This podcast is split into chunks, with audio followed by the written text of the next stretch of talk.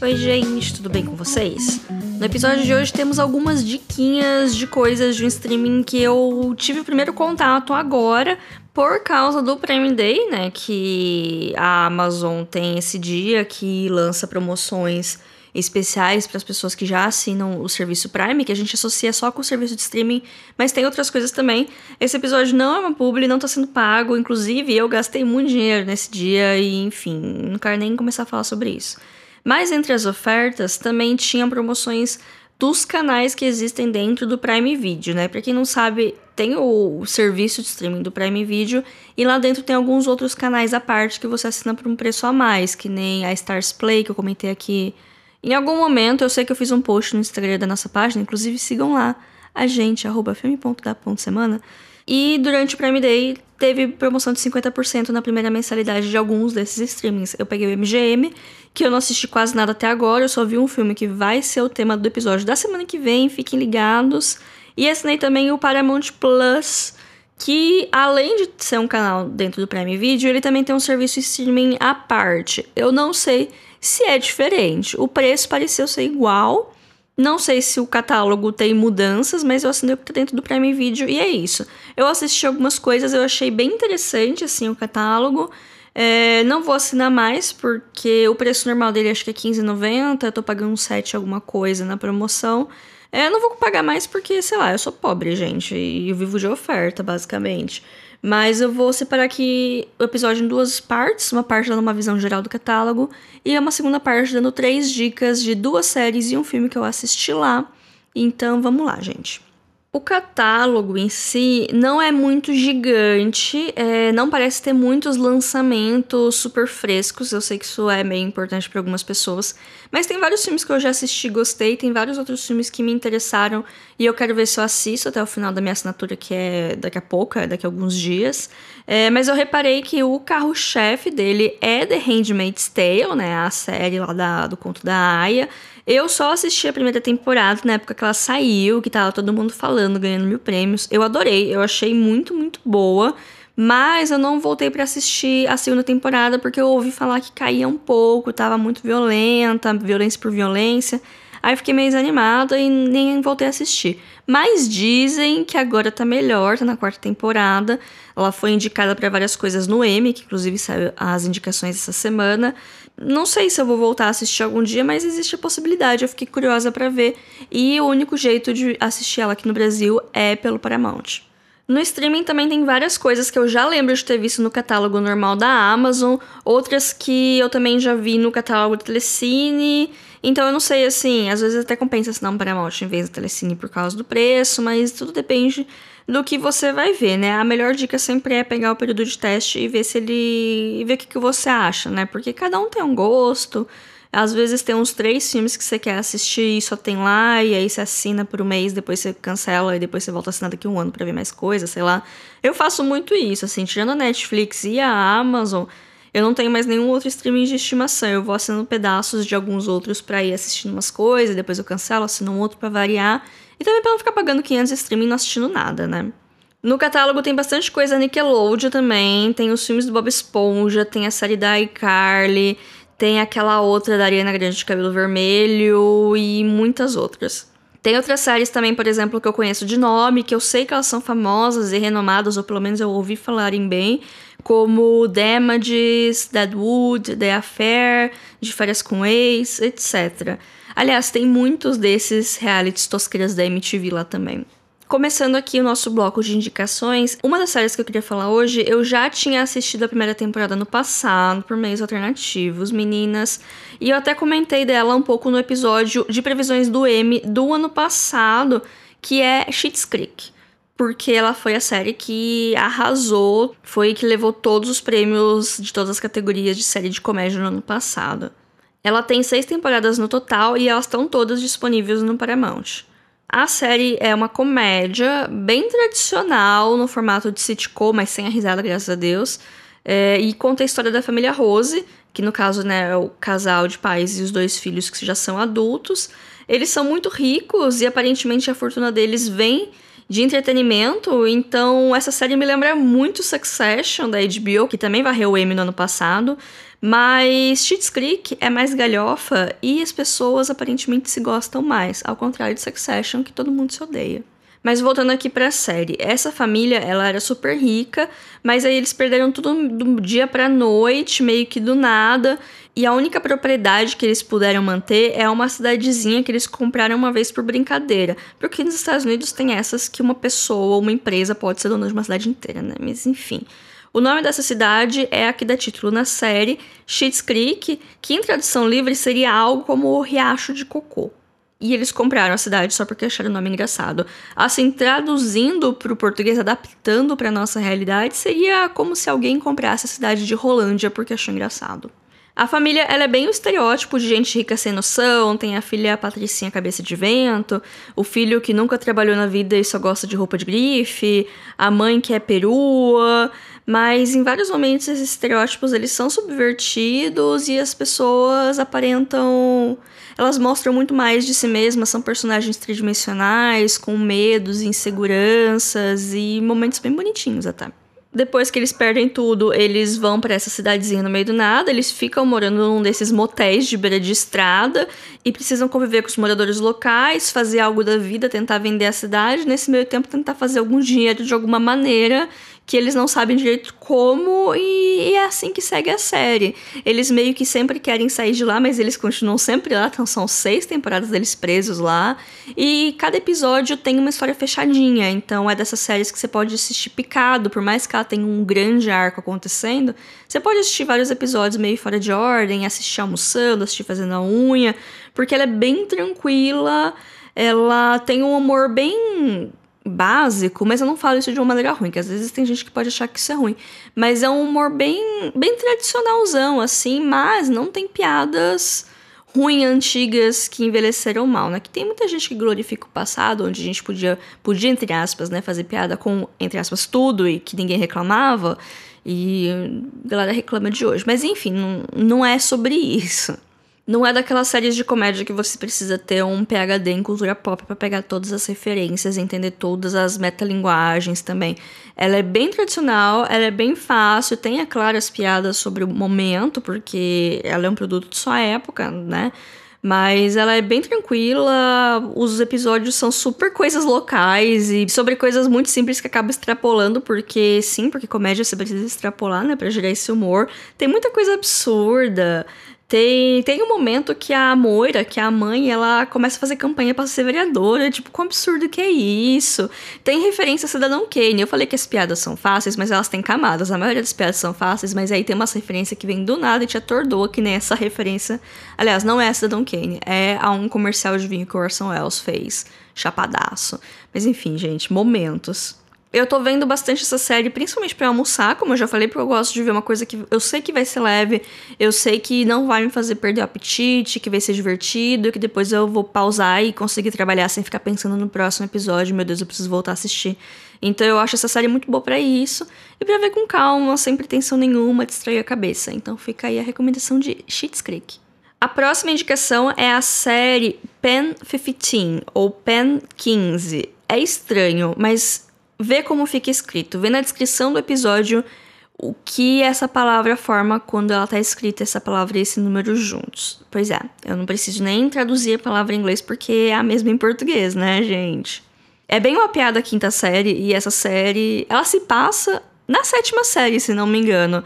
É uma série adolescente e ela é a definição da palavra cringe. O humor dela é desses de desconforto, de situações absurdas, de você sentir a cara queimando. E tinha momento que eu levantava e eu falava, eu não quero ver essa cena porque eu sei exatamente o que vai acontecer. Eu não quero nem ver isso acontecer. Isso aconteceu comigo assistindo essa série. Mas de um jeito bom, tá, gente? Eu prometo. As protagonistas são duas humoristas de 30 anos, que elas também são roteiristas e criadoras da série, mas lá elas interpretam adolescentes de 13 anos. Mas só elas são adultas, todo o resto do elenco são adolescentes da idade dos personagens deles, assim, entre 13 e 14 anos. Então é, já é bizarro ver as duas grandonas no meio daquele monte de criança. Aí as situações são todas as situações bizarras que adolescente passa, sabe? E elas lá interpretando isso de uma maneira exagerada é ainda pior. Então vocês conseguem imaginar, quando eu falo cringe, dá pra imaginar. Além disso, como é baseado nas experiências delas, é uma série de época. Ela se passa no longínquo e glorioso ano 2000. Então, tem algumas coisas que são bem produtos de sua época, tipo entrar no chat do, do UOL, que deles é a UOL, né? Mas é a mesma experiência que a gente entrava no chat do UOL e de ver internet ver como, meu Deus, eu posso conversar com todo mundo e tal, do mundo todo. É, que é uma coisa que hoje é natural, mas quando a gente descobriu isso, sempre foi uma, nossa, dá pra fazer isso.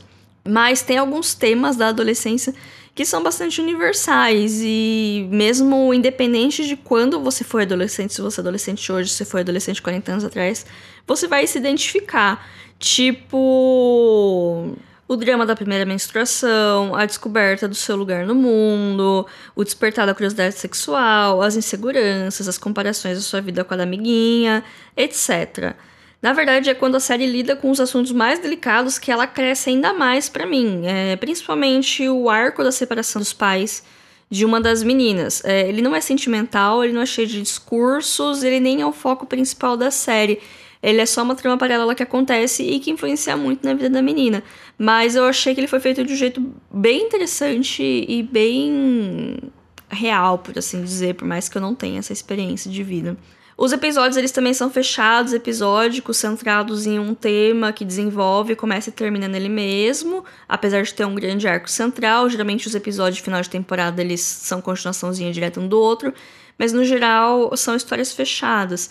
E tem um episódio sobre xenofobia, até porque uma das protagonistas ela é asiática, que eu acho muito bom porque eu acho bom o jeito que elas percebem que a xenofobia está acontecendo numa microagressão, numa brincadeira, entre aspas, de adolescente. E como isso chateia uma das meninas e como a outra fica, meu Deus, eu não tinha reparado como o mundo era injusto e quantas pessoas será que eu machuquei. Tem um negócio um pouco do White Savior na, com a menina loira, mas eu acho interessante o jeito que o tema é tratado e você percebe quanto que a outra tá magoada, por mais que ela fale, ah, não, não, foi uma brincadeira, não sei o que tem, mas isso mexe muito com ela mesmo assim. É, então, é uma série que ela tem esses momentos, eu não amei ela, eu me senti muito desconfortável várias vezes, eu dei risada em vários momentos, eu fiquei, eu precisei sair da sala em outros porque eu tava com muita vergonha, porque foram situações que eu passei, sabe? Mas a hora que ela tem que lidar com os assuntos sérios, eu acho que ela lida muito bem. A série ela tem duas temporadas até agora, não tá finalizada ainda, eu não sei quando lança mais, mas até agora eu recomendo. Ela termina com um final de temporada. Pode ter mais coisa, pode não ter. Tem esse gancho do grande será que ninguém sabe jeito se vai ter, se não vai ter. E ela sempre garante umas indicações tímidas no M, que foi o jeito que eu acabei conhecendo ela. Eu acho que eu vi no ano passado ela lá, eu achei estranha a fotinha do logo da série. E o nome também, que é um nome bastante peculiar. E quando eu assinei Paramount, eu vi que ela tava lá, eu falei, ah, eu vou assistir, vamos ver qual é disso aqui. E foi interessante, foi uma experiência bem interessante. Então, fica aí a recomendação de Pen 15. Nossa última indicação de hoje é de um filme do ano de 2016, chamado Mulheres do Século XX. Eu lembro de ouvir falar desse filme na época do Oscar 2017, porque ele conseguiu algumas indicações pela cota de filme indie, que é um filme indie esse aqui. Mas eu não consegui ver na época, guardei comigo e consegui assistir agora justamente porque eu vi ele no catálogo. A Greta Gerwig tá no filme e eu posso afirmar que esse é um filme típico dela, então quem conhece sabe o que eu tô falando. Por mais que o título possa sugerir outra coisa, a história aqui é um coming of age de um rapaz, que é o filho da Nat Benning, que é uma mãe solo já há alguns anos, desde que o pai dele meio que abandonou eles. Acontece aquilo que sempre acontece. O filho adolescente está naquela fase complicada, onde é um misto de curiosidade pelo mundo, rebeldia contra o sistema, não saber lidar com todas as mudanças internas e externas que estão acontecendo e a dificuldade de se comunicar com as gerações mais antigas, no caso a sua mãe. Mãe e filho se distanciam, a mãe tenta buscar ajuda nas outras mulheres na vida do filho para entendê-lo melhor e melhorar a relação dos dois. As outras mulheres, no caso, são a Ellie Fanning, que é a melhor amiga do menino, eles são mega grudados, o rapaz ele é apaixonado por ela, mas ele não vê ele com interesse romântico. Ela é toda blasé, meio depressivo e tem até uns comportamentos meio autodestrutivos, mas enfim. E ela é mais velha que o menino, eles não estudam juntos, mas eles têm idade próxima, assim, acho que o rapaz tem 16 e ela tem 18, algo do tipo. A outra mulher da história é a Greta Gerwig, de cabelo vermelho, que é uma mulher de 20 e poucos anos que aluga um quarto na casa da família, então ela tá sempre por perto e ela é bem amiga do rapaz, até por ser descolada, fotógrafa, gostar das mesmas bandas e tal. É curioso notar como cada uma das mulheres está numa geração diferente e vê o mundo de uma maneira diferente, tem aspirações diferentes. E por mais que seja um filme de época que se passa no passado, essa diferença geracional ela sempre vai existir. As gerações mais velhas sempre vão ter dificuldade de lidar com as mais novas, que sempre vão querer ser diferentes e mudar o mundo e achar que estão certas. Na verdade, cada geração acha que ela é a que está certa e as outras que estão erradas. Os mais velhos por serem velhos demais e quadrados demais, e os mais novos por não terem experiência de mundo o suficiente. É assim hoje, foi assim no passado e vai ser assim no futuro, gente. Ah, e esse filme ele se passa nos anos 70, então tem bastante música punk, tem uma estética meio de polaroid, uma transição de cena mais alucinógena e umas cores lindas. A parte central do filme é a relação entre mãe e filho e como as pessoas à nossa volta influenciam na nossa vida e na nossa formação. Assim como um bom filme indie, o foco aqui não são as ações ou os eventos, mas sim os diálogos e as reações. Então a gente não tem uma grande história com um grande foco e um grande plot twist, mas sim pequenos momentos das vidas desses personagens. É, todos eles têm o seu lado bom, o seu lado divertido e o seu lado chato, o que é bem interessante, porque na vida real todo mundo tem esses dois lados. Eu mesma sou insuportável a maioria das vezes, eu não sei como vocês me aguentam. Mas enfim. Um elemento da narrativa que eu achei bem interessante é que tem alguns momentos que um personagem narra o passado do outro e tem algumas imagens mais ilustrativas, e isso também ajuda a gente a entender por que aquelas pessoas são daquele jeito, o que, que elas já passaram e como isso influenciou nas atitudes que elas tomam hoje. E também tem alguns momentos que é como se a pessoa tivesse no presente de hoje contando sobre aquele fato. Então a gente tem uns flash forward assim da história, que a gente consegue ver alguns destinos de alguns personagens alguns anos depois. É assim de maneira meio aleatória, não é um spoiler da história, sabe? É tipo, como que eu posso falar isso sem spoiler? Ah, a personagem da Nat Benning fuma muito. Fuma muito, muito, muito.